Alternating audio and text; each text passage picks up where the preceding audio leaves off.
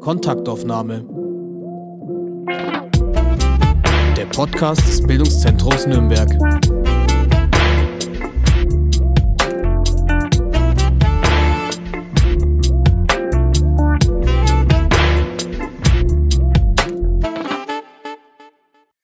1. April hat die Tafelhalle in Nürnberg eine neue Leiterin. Wir sind neugierig auf diesen Menschen und wollen hören, was das für ein besonderes Haus ist. Herzlich willkommen zu einer neuen Folge des BZ Podcast. Mein Name ist Anne Wasmuth und mein Gast heute Friederike Engel. Hallo. Vielen Dank, hallo. Du bist jetzt fast genau 100 Tage im Amt. Der 1. April war dein erster Arbeitstag. Wir kennen alle die Situation. Anfang April waren wir noch mitten im Lockdown. Wie war dein erster Tag in dieser besonderen Situation? Ich sag mal, der erste Tag war äußerst kommunikationsintensiv. Das heißt, wir hatten tatsächlich einen großen Fix auf Zoom, äh, was wirklich ein bisschen eine absurde Situation ist, wenn man sein Team neu kennenlernt ist nicht so, dass ich die Leute, dass ich den Leuten nicht allen vorher schon mal begegnet wäre. Das war wiederum gut. Ich kenne die von meiner Tätigkeit bei den internationalen Gluckfestspielen vor allem. Aber trotzdem jemanden dann, also eine Gruppe erstmals auf Zoom kennenzulernen und nicht in einem Raum, ist doch eine ganz neue Herausforderung einfach, weil diese digitale Kommunikation vor allem Atmosphäre natürlich abschneidet. Und Atmosphäre äh, merkt man ja immer mehr, je mehr man dem ausgesetzt ist, braucht man total, um irgendwie Menschen lesen zu können, um irgendwie lesen zu können, wie verhalten sie sich gerade einem gegenüber, was denken sie wirklich, um irgendwie so in diese, ich nenne sie mal, zwischen den Zeilen Kommunikation zu kommen. Und das war natürlich eine große Herausforderung, das erstmal irgendwie so gar nicht zur Verfügung zu haben. Aber, also wir waren noch zwei Wochen circa wirklich komplett im Lockdown und sind auch in den Zoom-Meetings irgendwie immer besser geworden und wo man irgendwie anfänglich denkt, na ja, eigentlich funktioniert das Tool vor allem, um irgendwie Fakten auszutauschen, Termine zu verabreden und so. Ist dann irgendwie doch auch eine kreative Kommunikation entstanden. Also wir haben uns dann tatsächlich auch über Veröffentlichungen und so doch auch mehrere Stunden durchaus kreativ unterhalten können, hat so seine ganz eigenen Gesetze. Und die muss man herausfinden. Gleichzeitig muss man aber herausfinden, mit wem man denn da so zusammenarbeitet. Man merkt irgendwie, wie anstrengend das ist, sich über so einen Bildschirm so lang zu unterhalten. Ja, war irgendwie sowohl für digitales Lernen als auch natürlich irgendwie, um anzukommen, auf jeden Fall super eigene Erfahrung. Also nicht nur Kaltstart, sondern vielleicht auch durch diese besondere Situation ein Start, der für euch eine Chance war, ganz anders zusammenzuwachsen? Ja, das kann total sein. Also ich, ich habe mich dann auch wirklich wiederum mit jeder Kollegin, jedem Kollegen einzeln getroffen auf Skype, um da dann wirklich so eine Zweierkommunikation zu haben. Und irgendwie hat man das Gefühl, alle waren ja in der Situation erstmal reingeworfen, in ihr noch nicht zu Hause. Irgendwie haben da alle was Neues probieren müssen. Und das kommt natürlich, wenn man dann auch noch neu anfängt, einem schon entgegen, weil alle gerade so ein bisschen, keiner weiß, wie es in der Corona-Situation wirklich geht. Und ja, vielleicht ist man offener und äh, nimmt den anderen auch ein bisschen anders auf, weil man selber gerade ja auch nicht seine gewohnten Dinge, ich sag jetzt mal abspulen, ist jetzt nicht so, dass wir alle das abspulen würden, aber wo man so Routinen auch selbst verlassen muss vielleicht. Und äh, vielleicht, ja, vielleicht hat uns das zusammengeschweißt. Es hat auf jeden Fall, glaube ich, was freigesetzt, ein Sensorium dafür, wie man zusammenarbeiten will vielleicht oder wie man sich nochmal neu kennenlernt, dass sowas nicht total im Tagesbetrieb halt stattfinden muss, sondern man irgendwie sich in einem anderen Raum begegnet. Das habe ich schon auf jeden Fall wahrgenommen, dass Corona das ein bisschen gemacht hat, einfach weil man da so plötzlich rausgenommen wurde aus dem, was man da sonst so tagtäglich tut. Also das jetzt für mein Team gesprochen und vielleicht dadurch auch einen Raum hat, darüber nochmal anders nachzudenken, ja. Das Stichwort kennenlernen ist für mich ein schönes. Wir wollen dich kennenlernen. Du bist ein Nürnberger Kind, du bist hier geboren und hast auch ganz in der Nähe studiert. Und zwar Theater, Medien und französische Literaturwissenschaft in Erlangen. Ist dir das Theater in die Wiege gelegt worden? Darauf kann ich Ja und Nein antworten. Es ist tatsächlich so, meine Mutter war am Theater. Sie war Opernsängerin, Allerdings hatte sie das Theater schon verlassen, als ich auf die Welt kam. Also das war schon ihre Vergangenheit, als ich aufgewachsen bin sozusagen. Aber natürlich äh, ist ihr Kultur und Theater immer wichtig gewesen. Deswegen hat es auch zu meinem Leben seit frühester Kindheit dazugehört. Und zuerst war es gar nicht mal unbedingt so prioritär beim, beim Berufswunsch oder so. Aber dann habe ich doch auch immer mehr angefangen, selbst Musik zu machen und dann eben auch Theater zu spielen in der Schule. Dann gab es den ersten Jugendclub hier am Staatstheater, Anja Sparberg, Grüße nach draußen. Und ja, dieser Jugendclub war dann irgendwie so der ausschlaggebende Punkt, dass Theater immer mehr äh, in mein Leben gerückt ist. Klar, da haben wir selbst gespielt, haben aber auch alles drumherum selbst gemacht. Also da gab es damals auch schon die berühmte Dramaturgiegruppe und so, oder man konnte auch mal bei der Regie mehr mitwirken oder bei der Bühne. Also es war einfach ein tolles Format, äh, Jugendliche ans Theater heranzuführen. Dann hat in der Schule auch währenddessen parallel immer mehr mein Interesse für Literatur zugenommen und ich habe auch da immer mehr literarische Abende mitgemacht, wurde es zugespitzt Richtung Theater und deswegen habe ich mich auch für diesen Studiengang entschieden.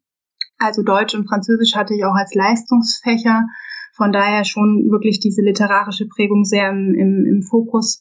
Und dann bin ich an die Uni gegangen und in Erlangen war dann auch ein Jahr in Frankreich und habe da auch nochmal ein ganz anderes äh, Theatersystem kennengelernt, was sehr spannend war. Und ja, während des Studiums ist man ja so sehr, äh, also war ich jedenfalls relativ breit gefächert unterwegs. Ich habe immer währenddessen natürlich meine Praktika gemacht an verschiedensten Häusern, habe aber auch angefangen selbst zu inszenieren im Experimentiertheater, was dieses Jahr ja auch 50 Jahre alt wird. Also auch ein ganz toller Ort in Erlangen. Und wir hatten da wirklich unglaubliche Freiheiten als Studenten, auch äh, Produktionen zu machen. Das war wirklich eigentlich äh, eine sehr, sehr tolle Situation in Erlangen zu studieren und habe das Arena Festival der jungen Künste mehrere Jahre sowohl ja mit kuratiert und im Team mitgearbeitet, Öffentlichkeitsarbeit gemacht, als aber auch dort selbst auch eine Performance gezeigt in einem äh, der letzten Jahre, die ich in Erlangen war.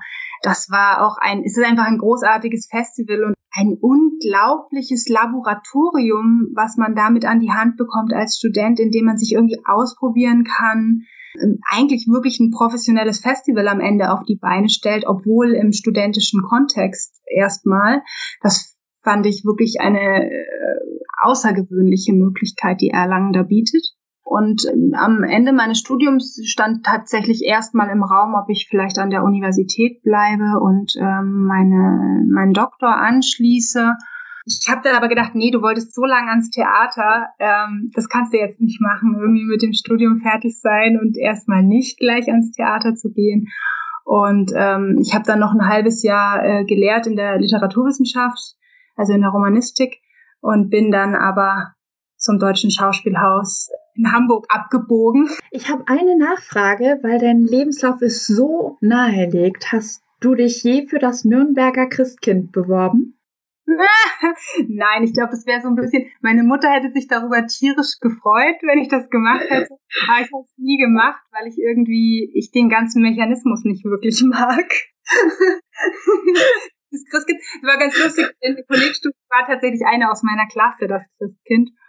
Und da haben wir das so hautnah mitbekommen, was es natürlich auch bedeutet irgendwie. Ähm, nee, irgendwie, klar, hätte irgendwie vielleicht nahegelegen, aber hat mich nie so wirklich interessiert. Der Weihnachtskult. Ich bin ein bisschen entsetzt, vor allem bei deinem Nachnamen, aber ich tröste mich mit unserem aktuellen Christkind. Gehen wir zurück in den Norden, zum Deutschen Schauspielhaus in Hamburg, wo du zuerst als Dramaturgieassistentin, dann als Dramaturgin angefangen hast und du hast einen Preis gewonnen, das Marie Zimmermann Stipendium für Dramaturgie. Ein Stipendium, das mit einem Aufenthalt auf Schloss Solitude in Stuttgart verbunden ist und vor allem, so hast du es einmal gesagt, mit dem Geschenk von Zeit.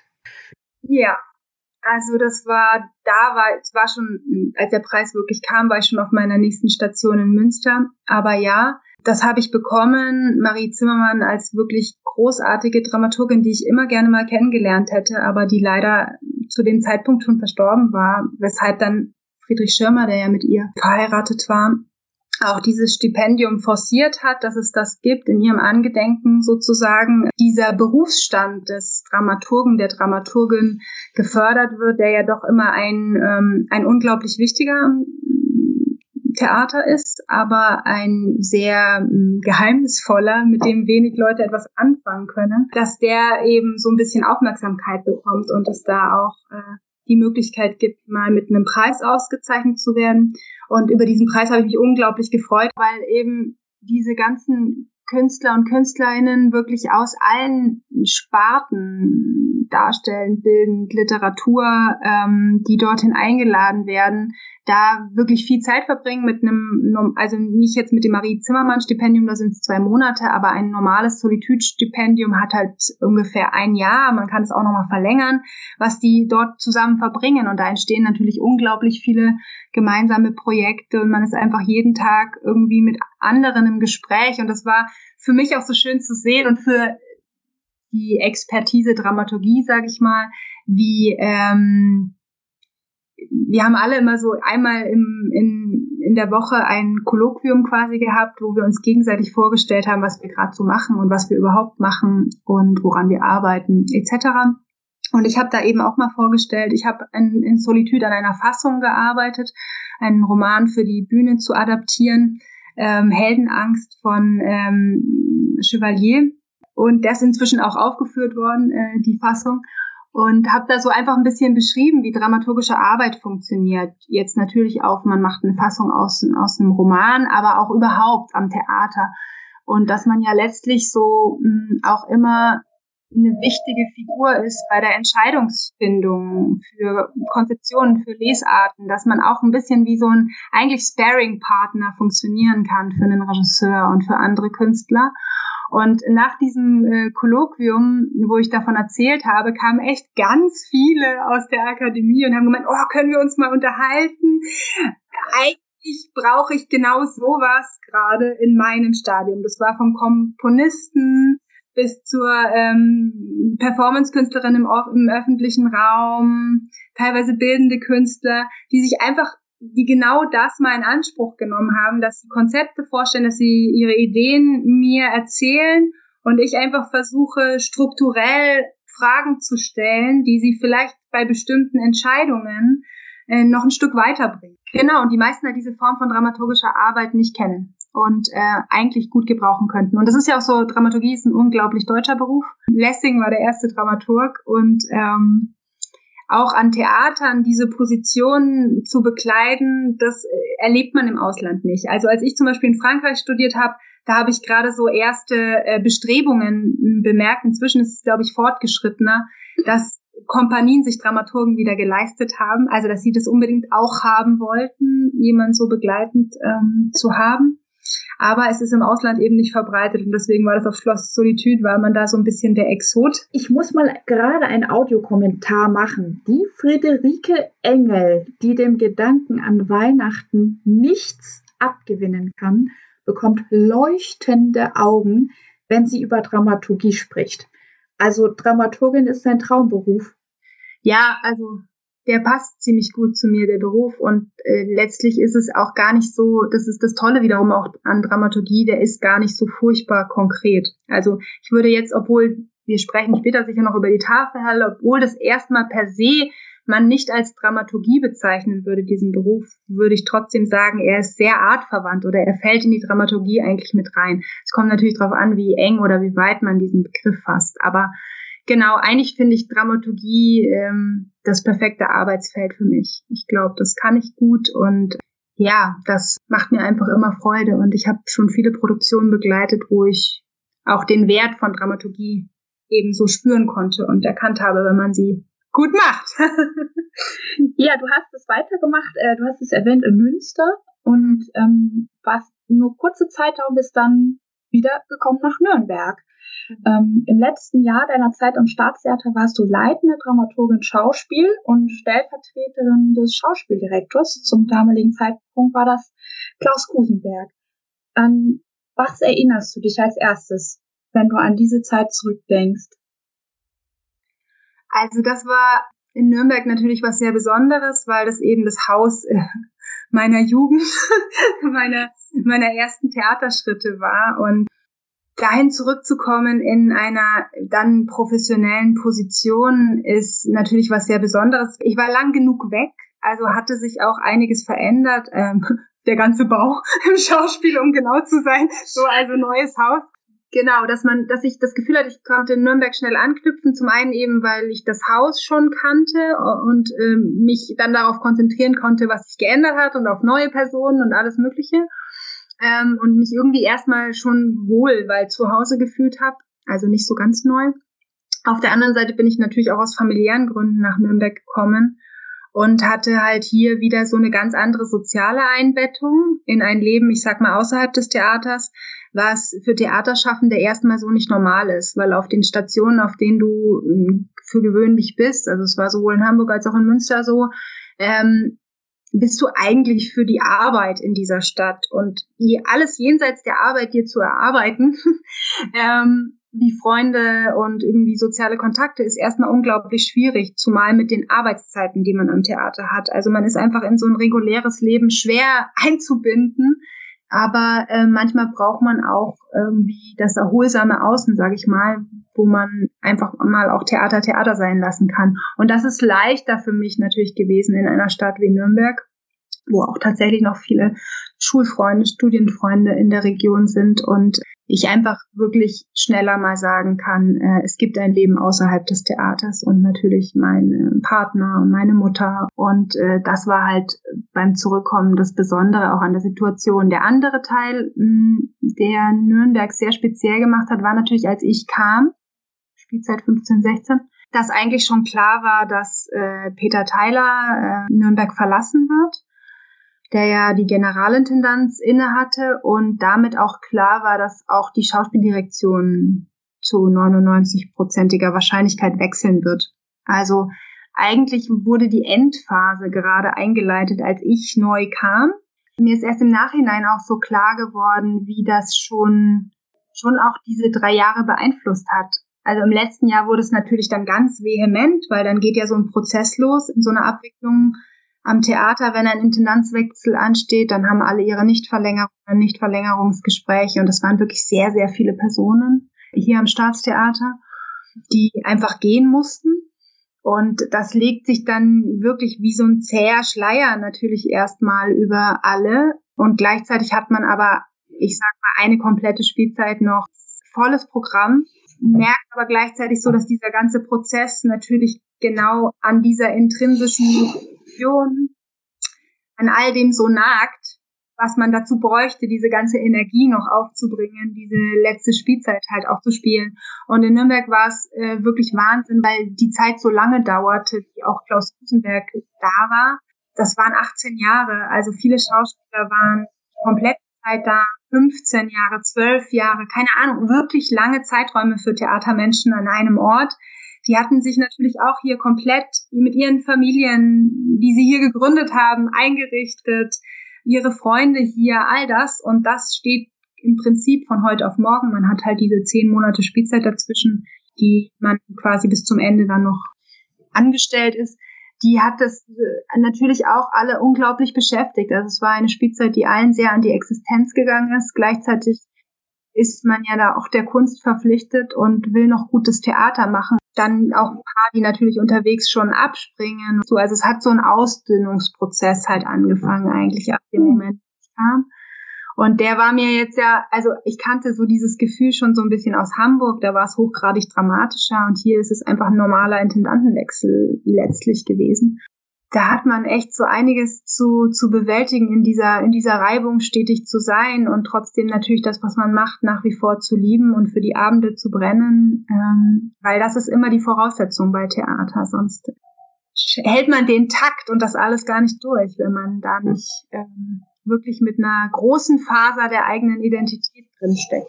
Du erklärst damit schon, warum du mit dem Intendantenwechsel nicht weitergezogen, sondern hier geblieben bist. Wir wollen noch zu vielen Dingen kommen, deshalb passe ich deine Zeit bei den internationalen Glückfestspielen mal zusammen.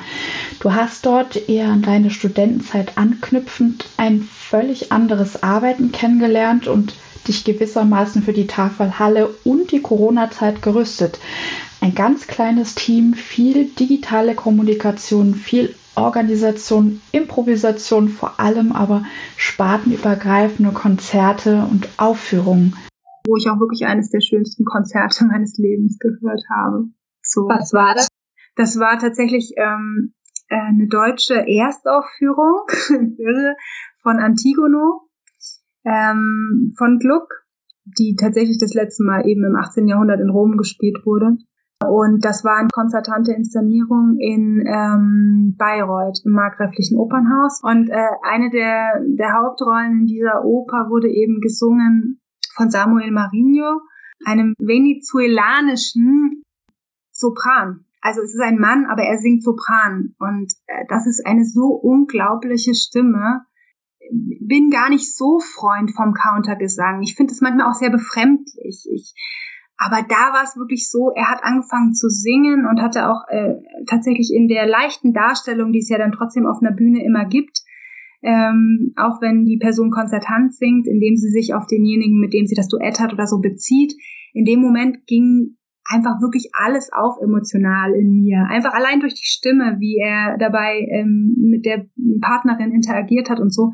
Das war unglaublich. Also diese Stimme, äh, wirklich, man, äh, ich bin überhaupt nicht esoterisch, aber das hat wirklich so was Engelsgleiches gehabt, wo man sich gar nicht wehren konnte dagegen im Zuhören. Das war wirklich irre. Dass du in Nürnberg geblieben bist, war für das Bildungszentrum ja ein großes Glück, denn du hast bei uns Kurse zum Storytelling angeboten. Storytelling, das heißt auf Deutsch Geschichten erzählen. Bist du eine Geschichtenerzählerin oder was verbirgt sich dahinter? Nee, äh, also ich bin ja Dramaturgin und klar, manche Dramaturgen fangen auch irgendwie an zu schreiben. Ich selber mh, hm, gehöre nicht in die Kategorie, die sich jetzt irgendwie an ihrem ersten Roman gerade versucht oder so oder ihrem ersten Theaterstück, sondern ich würde mich eher als Geschichten, wie kann man es nennen, Geschichten Entdeckerin oder Auseinanderdröslerin oder Analystin bezeichnen. Also ich habe natürlich viel mit Geschichten zu tun und mit der Frage, wie erzähle ich was und was kommt an oder wie kommt es an, mit Wahrnehmung und all dem, was dazugehört, äh, durch meinen Beruf und ich begreife so auch eigentlich alles, was ich in Richtung Storytelling mache ist gar nicht so sehr, ich bin jetzt nicht so der praktische Schreibkurs, also das würde mir sicher auch gelingen, benutze diese und diese Dinge und du schreibst so und so und so. Aber ich mache es eher umgekehrt, meine Storytelling-Kurse, ich gebe diesen Kurs auch schon länger ähm, an der Ohm Hochschule für die Designstudenten, was sehr interessant ist, weil die kommen, Design, okay. Ja, die kommen halt aus allen verschiedenen Bereichen, von Illustration über Fotografie, Film, alles Mögliche. Und wie ich sag immer, Klar, man kann so einen Werkzeugskasten kriegen dann von mir, aber vor allem geht es darum, Geschichten lesen zu können. Also wirklich auch zu begreifen, wenn ich Geschichten begegne, sei das wirklich, ich gucke klassisch einen Kinofilm oder einen Werbespot oder ich sehe ein Plakat oder so, was soll mir erzählt werden? Also so ein bisschen eigentlich auch die Manipulation, die manchmal dahinter steckt, zu entlarven und selbst dazu in der Lage zu sein. Also das versuche ich mit dem Storytelling zu vermitteln, dass die Leute erkennen, wann wird ihnen denn eine Geschichte erzählt und wie wird sie ihnen erzählt und welcher Mechanismus wirkt da gerade. Also, dass man eigentlich mit einer, also mit einer Brille quasi von nun an drauf gucken kann auf das Außen und irgendwie merkt, wenn einem äh, ein Inhalt eben über eine Geschichte näher gebracht werden soll, wie man da reagiert, teilweise emotional, äh, wie man sich drauf einlässt, warum man sich vielleicht besonders gut drauf einlässt auf die Geschichte, mit welcher Struktur sie funktioniert. So, also dass man eigentlich eher Geschichten wachsam wird nach den Storytelling-Seminaren, als dass man der perfekte Autor ist. Bei den Kursen warst du selber Dozentin, du lehrst an der Uni. Wenn du jetzt die Rolle wechseln dürftest, was würdest du selber gerne lernen? Gerne lernen. Oh Gott, das ist so viel. Ich würde tatsächlich wirklich gerne technisch besser Bescheid wissen. Ich, ich habe schon mal gedacht, ich würde tatsächlich mal gerne programmieren. Also mich würde das mal interessieren, wie wirklich sowas funktioniert. Ein Algorithmus oder so. Also dass man davon nicht immer nur spricht, sondern ich würde es gerne mal irgendwie machen. Ich würde gerne Schlagzeug lernen. Ich glaube, ich bin nicht begabt dafür. Begabung ist nur das eine. Wichtiger ist das Üben. Also wenn du demnächst Werbung von uns im Postkasten hast, dann nicht wundern, dann haben die Kolleginnen und Kollegen diesen Podcast gehört. Algorithmen und Rhythmus kommen wir zu einem nicht weniger komplexen Thema, Theater und Politik.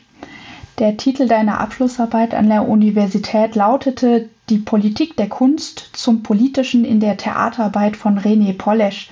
Neben dieser theoretischen Auseinandersetzung steht deine Erfahrung in der täglichen Theaterarbeit, angefangen gerade am Deutschen Schauspielhaus. Wie politisch sollte Theater sein? Ich habe das mit dieser Magisterarbeit angefangen im Studium, aber es ist somit die Frage, die einen als Theatermacher immer beschäftigt, die irgendwie immer unter allem drunter liegt, letztlich genau diesen, nennen wir es politisches Theater, ja, ist halt ein sehr starkes Label, was einen sofort an Autoren wie Brecht und Piscator und so verweist, natürlich erstmal. Aber nennen wir es doch einfach den Bezug des Theaters zur Gesellschaft und zur Realität. Also genau diese, diese Frage dieser Beziehung, die ist was, was einen wirklich stetig umtreibt, die sich auch immer wieder stark verändert. Also ich habe zum Beispiel sehr lange jetzt kein Polish mehr gesehen. Ich müsste heute tatsächlich mal wieder einen sehen, um irgendwie nochmal irgendwie zu überprüfen, was das damals so war. Was in meiner Magisterarbeit habe ich äh, quasi Polish Theater als politisch beschrieben mit dem Vokabular eines Philosophen, eines französischen Jacques Rancière, der ähm, als ja Demokratietheoretiker, Postmarxist so sehr bekannt ist in Frankreich und ähm, der erstmal sagt, dass die Welt quasi sinnlich aufgeteilt ist. Also es gibt eine Aufteilung des Sinnlichen und ähm, also letztlich eine ästhetische Aufteilung der Welt, in der bestimmte Menschen sichtbar werden, andere nicht, bestimmte Strukturen unsichtbar bleiben, aber trotzdem mächtig sind ähm, und man eigentlich in gewissen Ordnungen funktioniert. Und um sich zu emanzipieren oder irgendwie ähm, ein Anliegen, eine, ein politisches vorzutragen, muss man sich erstmal sichtbar machen in dieser Ordnung und in den Dissens gehen mit der Ordnung, also sich eigentlich seine Sichtbarkeit oder seine Hörbarkeit erstreiten.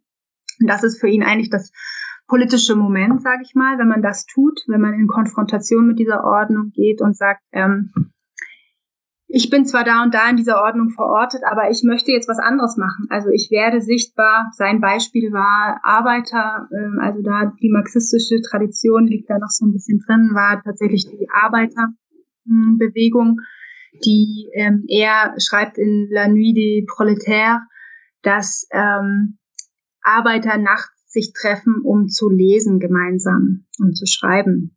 Also etwas, was eigentlich in ihrem Dasein als Arbeiter nicht vorgesehen ist, äh, üben sie aus und stehen dafür ein. Das ist natürlich ganz anders als Marx, weil da war ja gerade die, die politische Aktivität Richtung, macht euch als Arbeiter sichtbar, als das, was in eurer Klasse eben nicht funktioniert, keine Privilegien habt, etc. etc. Und Rancière sagt, nein, Vielleicht wollen Arbeiter aber eben auch genau für das gesehen werden, was erstmal in ihrem Status als Arbeiter eben überhaupt nicht für, für sie vorgesehen ist, nämlich dass sie auch gewisse intellektuelle Fähigkeiten haben, dass sie lesen wollen, dass sie schreiben, sich ausdrücken auf eine andere Weise. Also sie teilen für sich quasi die, das Sinnliche neu ein. Und in dem Moment, wo sie das tun und bewusst hinterfragen und anders sichtbar werden, agieren sie politisch. Und nach seiner Auffassung, und das finde ich eigentlich nach wie vor eine ganz schöne, haben da Kunst und Politik eigentlich wirklich dieselbe Aufgabe. Sie verteilen eigentlich Räume, äh, sie verteilen Körper in Räumen und Zeiten und machen sie sichtbar und unsichtbar, auf neue Weise sichtbar, auf andere Weise sichtbar, ermöglichen andere Dinge ähm, und teilen sie eben sinnlich neu ein. Und das haben sie gemeinsam. Das heißt jetzt nicht, dass sie sich diese Aufteilungen entsprechen, aber sie können sich berühren. Sie können sich manchmal extremst widersprechen, ähm, in eins fallen, es, da ist erstmal alles möglich in dieser Bewegung. Und da treffen sich eben diese Sphären von Politik und Ästhetik. Und das finde ich ganz interessant, sich anzugucken, weil genau das ist diese ganze Frage auch mit äh, jetzt eben Rassismus und wie kann Theater darauf reagieren. Mal wegzukommen davon, dass politisches Theater immer dann ein Theater ist, das sich komplett auf bestimmte politische Aussagen oder Mechanismen bezieht und die quasi reproduziert auf der Bühne. Ich glaube, da muss man so ein bisschen rauskommen. Theater ist für mich nach wie vor eigentlich nicht der Ort, wo tagespolitisches Geschehen verhandelt werden kann, weil Theater erstmal, und das finde ich an dem Medium auch sehr sympathisch, grundsätzlich so ein bisschen eine Langsamkeit hat. Nicht die Videokamera, die man draufhält oder das schnelle Foto, was man schießt, sondern man muss sich, diesen Prozess muss man erstmal angehen. Das dauert. Also ehe eine Produktion auf der Bühne ist, dauert das immer ungefähr mindestens ein Jahr. Man ist wirklich jenseits von schnell tagespolitisch agieren eigentlich unterwegs. Und deswegen muss man sich über diese Form klar werden, die es haben kann. Also ich bin nach wie vor der Verfechter, der irgendwie sagt, Theater muss eine andere Wirklichkeit erzeugen.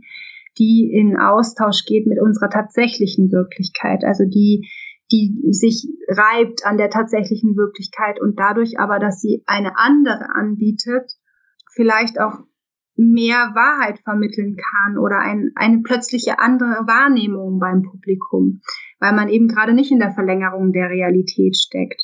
Und genau das ist, finde ich, gerade auch ein sehr, sehr schwieriger Mechanismus. Diese Frage Theater und Realität. Ähm, es gab ja diese Kritik des Theaters von Stegemann, wo, finde ich, richtige Gedanken drin sind, dass häufig zu reale Dinge einfach plötzlich auf die Bühne gespuckt werden und man ganz das Medium vergisst, in dem man es tut, dass Authentizität ein Riesenkriterium im Theater geworden ist und man sich aber fragen kann, wofür steht sie eigentlich wirklich und hat das Theater nicht gerade eigentlich die Möglichkeit, nicht die Verlängerung eben der Wirklichkeit sein zu müssen, sondern der Wirklichkeit eine andere Wirklichkeit gegenüberzustellen, die, wenn man Heiner Müller zitiert, die Wirklichkeit bestenfalls unmöglich macht, so wie sie vor der Tür des Theaters ist. Und ich, ich denke, darin liegt eigentlich die Kraft des Theaters, die politische auch, eben diese andere Wirklichkeit bauen zu können und dann mit der tatsächlichen Realität zu interagieren. Das Problem ist, dass Theater natürlich auch immer Orte der Wirklichkeit sind, also als Institutionen, als auch Begegnungsorte von Menschen können sie diese Wirklichkeit nicht ganz abschütteln. Und da ist ja in den letzten na, mindestens 20 Jahren einfach auch das passiert, was mit unserer Welt generell passiert ist. Es hat sich viel dem ökonomischen Diktat unterworfen. Das betrifft Kultur und die Kunst natürlich genauso. Auch Theater werden an ihren Auslastungszahlen gemessen. Und man ist immer wieder damit konfrontiert, Dinge tun zu müssen, um etwas zu erreichen, sei das um, also um Publikum zum Beispiel massenweise ins Theater zu bringen. Und genau diese zweckmäßige Einbindung von Kunst ist ja eigentlich, das ist genau das Problem, weshalb oft politische Ideen oder genau diese, diese feine Erschaffung dieser anderen Wirklichkeit nicht gelingt, weil wir uns zu sehr nach der tatsächlichen Realität ausrichten müssen oder es zu wenig schaffen, da in den Widerstand zu gehen und zu sagen, nein, ich will dieses Projekt so, wie das ist, auch wenn ich weiß, es wird mir die Gelder nicht einspielen oder es wird die Leute, es wird mühsam sein, die Leute dazu be zu begeistern zu kommen, aber die, die kommen, werden begeistert sein. Aber genau diese, diese Fragen, inwieweit muss ich Theater auch zu Tode vermitteln, damit noch jeder äh, es sehen kann, ist das wirklich das Ziel, was wir erreichen wollen, oder muss man es vielleicht manchmal hinnehmen, dass es natürlich auch einen sehr autonomen Raum hat, den, der vielleicht sich jetzt nicht jedem sofort erschließt und wo man auch nicht jeden zu überreden kann, vielleicht auch ja nicht muss. So genau diese diese Schwelle zwischen der Wirklichkeit des Theaters und der Realität ist ähm, die politische, um die es immer wieder geht und in der man sich immer wieder, an der man sich immer wieder reiben und die man wie immer wieder ins Auge fassen muss. Was passiert da? Und da ist Polish natürlich es war der Ausgangspunkt, deswegen, ich weiß gar nicht, ob ich ihn heute noch so beschreiben würde, wie ich das in meiner Magisterarbeit getan habe. Die ist jetzt zehn Jahre her. Aber da ist er natürlich erst der Grenzgänger, der das halt vor zehn Jahren schon sehr massiv eben tont und versucht hat, sichtbar zu machen, was ist da eigentlich los? Der Kunstbetrieb, die Kunst, die Wirklichkeit, also wie verhält sich das alles zueinander und wann kann Theater etwas über die Realität sagen oder bestenfalls etwas wahrnehmbar machen, was weit darüber hinausgeht. Ich bin gerade richtig beeindruckt, wie du hier in gefühlt einem Atemzug eine Vorlesung über Politik und Theater hältst. Das bräuchte noch viel mehr Zeit. Aber wir wollen über dein Haus, die Tafelhalle, sprechen. Mit der Tafelhalle verbindet sich vor allem das Stichwort freie Szene. Nicht jede Hörerin oder jeder Hörer dieses Podcasts kann oder muss wissen, was sich dahinter verbirgt. Was ist die Tafelhalle? Was für ein Konzept verbirgt sich dahinter? Und wer sind die mit diesem Haus verbundenen Menschen? Also die Tafelhalle ist ein Produktions- und Veranstaltungshaus im Nordosten der Stadt gelegen, äußere Sulzbacher Straße und war früher mal ein Industriegebäude. Daraus ist ein Theatergebäude geworden. Es ist direkt neben dem Museum auch für Industriekultur. Und äh, die Tafelhalle hat im Prinzip einen wunderschönen Veranstaltungsraum, in den passen 300 bis 500 Leute und ein im Foyer, was auch bespielt wird mit kleinerer Zahl. Und das Programm der Tafelhalle setzt sich eigentlich gerade zusammen aus eben den Eigenproduktionen, die das Produktionshaus ausmachen, was Kooperationen mit der freien Szene hier sind, vor allem mit der freien Tanztheaterszene. Und auf der anderen Seite mit Veranstaltungen, das können Gastspiele auch aus dem Tanzbereich zum Beispiel sein, das sind aber auch viele Konzerte, das ist Kabarett, das zum Beispiel in der, in der Koproduktion mit dem Burgtheater stattfindet. Also sowohl Musik als auch Tanz als auch Theater spielen in der Tafelhalle eine große Rolle. Es gibt langjährige Produktionspartner wie zum Beispiel Ensemble Kontraste, die auch wirklich eine ganze Klassikreihe mit Abonnement in der Tafelhalle machen. Ähm, eben das Burgtheater, auch langer Partner ist das Jazzstudio, viele Jazzkonzerte die ähm, die Tafelhalle bespielen. Und der andere große Partner und eigentlich so ein bisschen der Kern der Aufgabe auch der Tafelhalle ist die freie Szene in Nürnberg.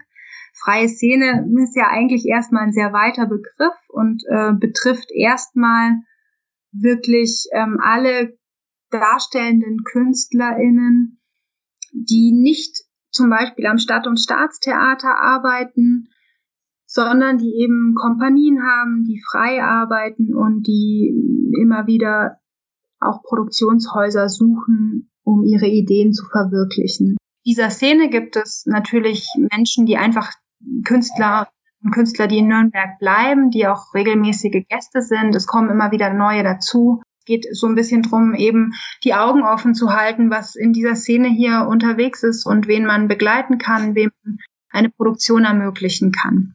Genau, und das legen und ein Bild zu setzen. Was heißt freies Theater genau? Gibt es ein unfreies Theater? das ist ganz schön, weil dieser, wo dieser Begriff äh, herkommt. Näher, es ist halt nur äh, tatsächlich unfrei, frei. Frei bedeutet in dem Sinne ja eigentlich nur, dass man erstmal dieser keiner Institution verpflichtet ist und natürlich auch steuerrechtlich eingebunden wirklich frei auch arbeitet, freischaffend ist und nicht jetzt wie ein Schauspieler am Staatstheater, der ist angestellt, bekommt sein monatliches Gehalt dafür, dass er Schauspieler ist. Und in der freien Szene ist es letztlich so, dass man immer komplett für die Produktion verantwortlich ist. Also man treibt die Gelder selbst ein, man akquiriert über Anträge Zuschüsse bei großen Fonds, bei Städten, bei ähm, Verbänden wo, wo auch immer und hat dann meistens eben die Struktur äh, und muss sich auch die Struktur suchen, in der man es produziert. Also eben so einen Ort finden wie die Tafelhalle. Könnte aber vielleicht ja auch mit dem Z-Bau kooperieren oder auf AEG gehen oder in anderen Städten gibt es andere Beispiele wie Kampnagel, Sophienseele etc.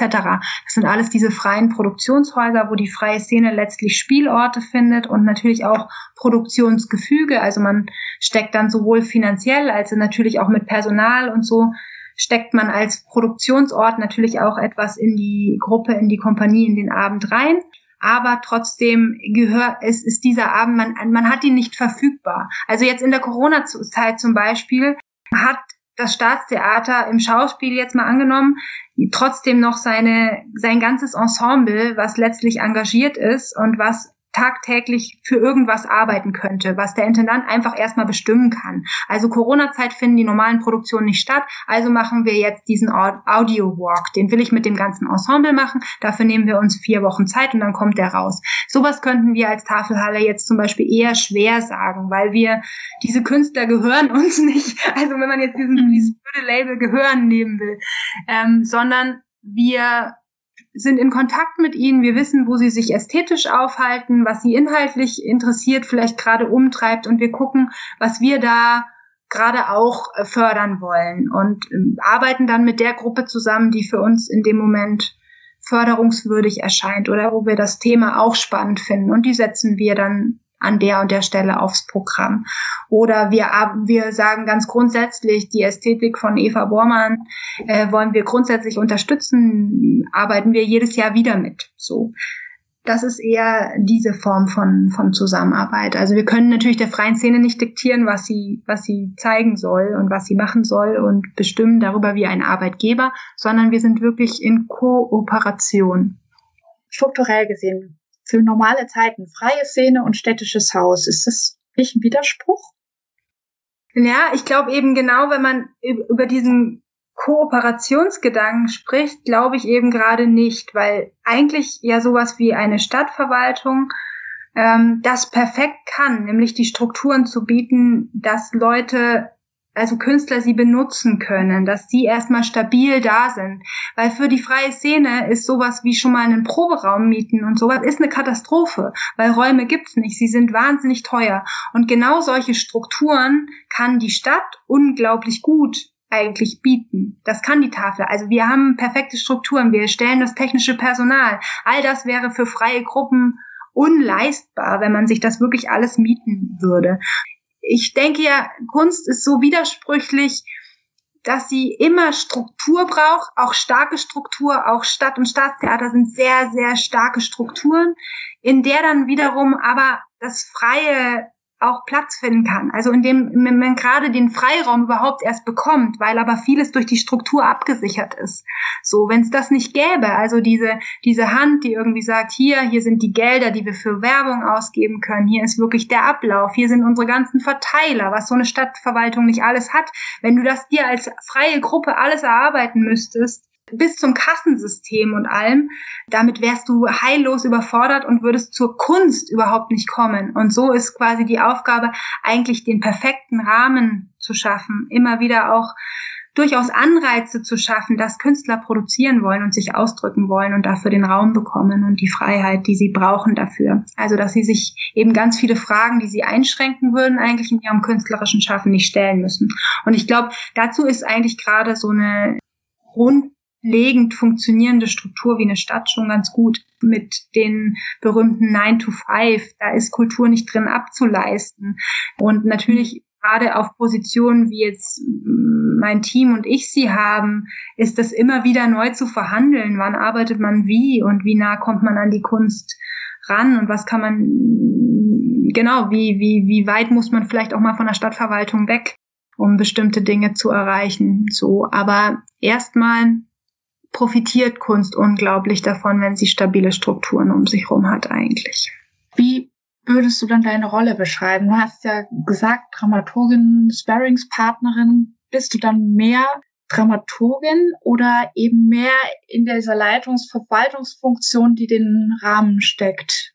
Wo würdest du dich eher verorten? Vom Herzen bin ich natürlich erstmal auf jeden Fall nah an der Kunst auch dran und es würde mich unglaublich reizen, da auch Sparing-Partner zu sein und auch inhaltlich einfach mit vielen im Gespräch zu sein, zu gucken, wo sie sich verbinden können, neue Zusammenarbeiten anzuregen, vielleicht auch spartenübergreifende Dinge. Also da im Gespräch zu sein und wirklich anregend zu wirken, auch bei jeder einzelnen Produktion sehr gerne mein dramaturgisches Auge drauf zu werfen und da Rückmeldung zu geben. Das ist alles für mich gerade momentan, und da bin ich ja auch noch sehr frisch äh, in, auf dieser Position, eine unglaubliche Frage der Arbeitszeit, die man in was reinlegen kann.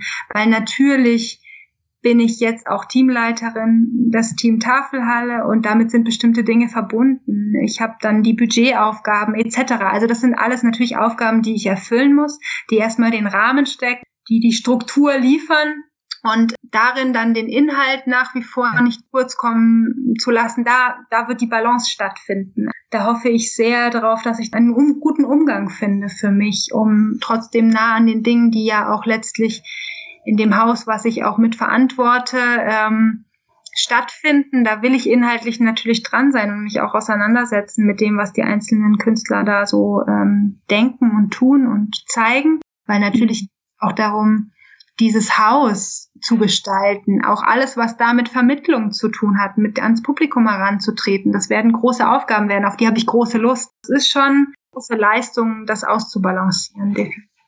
Wenn du in ein paar Jahren auf dein, auf euer Haus schaust, wie müsste es sein, damit du dir selber sagst, gut gemacht? Und wie, damit du sagst, sehr gut gemacht?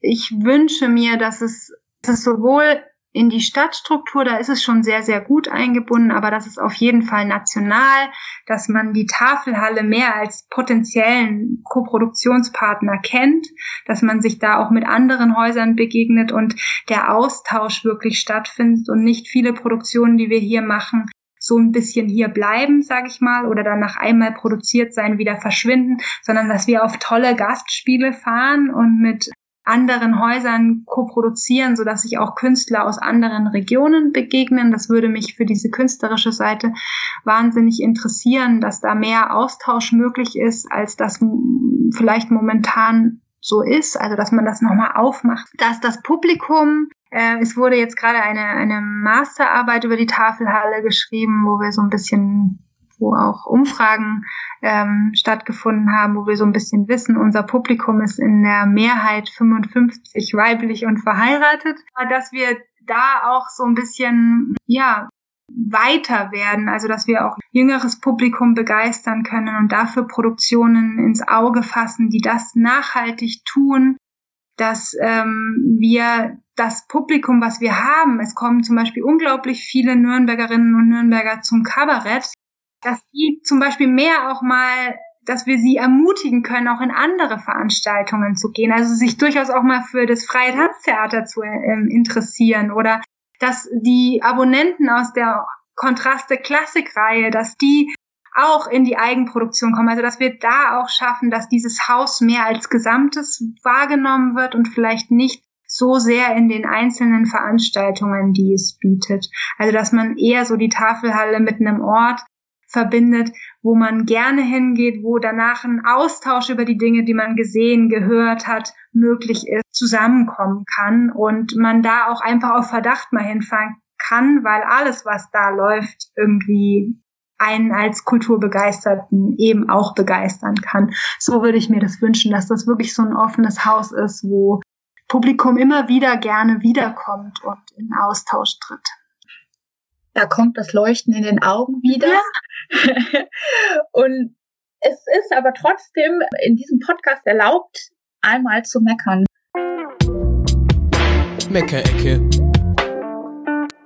Mich hat tatsächlich so dieses ganze Streaming hat mich schon aufgeregt. Also diese ganze jetzt so ein bisschen blind ins Digitale rennen und das so fürs Allheilmittel halten, hat mich geärgert. Und dann hat mich persönlich einfach auch, weil ich mit vielen Künstlern befreundet bin, geärgert, wie mit Künstlern umgegangen wird und wie schwierig das für alle war, irgendwie Gelder zu beantragen. Und das finde ich einfach, das ist unverschämt und wirklich ein Unding, wie lange man die Leute hat sitzen lassen. Und ja, wie wenig Support von allen möglichen Seiten, wo ja trotzdem jetzt das Geld nicht komplett verschwindet, da gekommen ist. Das finde ich, das finde ich tragisch. Da hätte ich mir manchmal wirklich mehr Mut gewünscht von allen Seiten, Institutionen etc. zu sagen, boah, geben wir es ihnen oder lasst uns das irgendwie doch einfach noch als produziert verbuchen oder lasst uns dafür das Geld in, Hand, in die Hand nehmen, dass wir jetzt das und das meinetwegen Open Air machen können oder so. Es hat so ein bisschen die, der Rückhalt gefehlt, glaube ich, für viele. Und dann immer diese, diese Lippenbekenntnisse, die monatelang einfach zu nicht mal einem Formular führen, das fand ich schon krass. Und überhaupt sie dann auch nur mit dem Nötigsten abzuspeisen, obwohl nicht jeder Künstler auch nur vom Nötigsten leben muss. Also ich finde, es ist auch wieder so ein Blickwinkel auf äh, einen bestimmten Berufsstand, der einfach so nicht stimmt und da, wie damit umgegangen wurde. Auch dass ganz lange die Kultur und wie sie unter der Situation leidet, überhaupt nicht Thema war. Das fand ich, das hat mich schon aufgeregt. Also das fand ich, also es regt mich auf und ich meckere in der Meckerecke drüber. Gleichzeitig waren wir vielleicht aber auch zu passiv und hätten viel, viel schneller als sämtliche Kulturschaffende viel, viel mehr Druck aufbauen müssen, als das der Fall war. Wirklich. Da sind wir wieder beim Theater, bei dem Lernen der verschiedenen Perspektiven. Ne? Genau. Und damit es nicht nur beim Meckern bleibt, am Bildungscampus hat die Stadt Nürnberg eine Lotsenstelle Corona-Hilfen eingerichtet. Unsere Lotsen unterstützen Kulturschaffende aus allen Bereichen, unabhängig von ihrem Erwerbsstatus. Und noch ein Grund nicht zu meckern, die Tafelhalle hat mit der Katharinenruine einen wunderbaren Spielort für ihr vielfältiges Programm und dort wird wieder gespielt. Entdecken Sie wunderbare Künstlerinnen und Künstler. Friederike Engel, vielen Dank für diese Kontaktaufnahme. Alles, alles Gute für dich. Ich denke, ich darf ruhig sagen, auf gute Nachbarschaft. Normalerweise trennen wir uns kaum 500 Meter voneinander in unseren Büros. Eine weitere Folge dieses Podcasts gibt es nächste Woche wieder am Donnerstag. Bleiben Sie wissenshungrig und durstig und vor allen Dingen bleiben Sie gesund. Auf Wiederhören und Ade.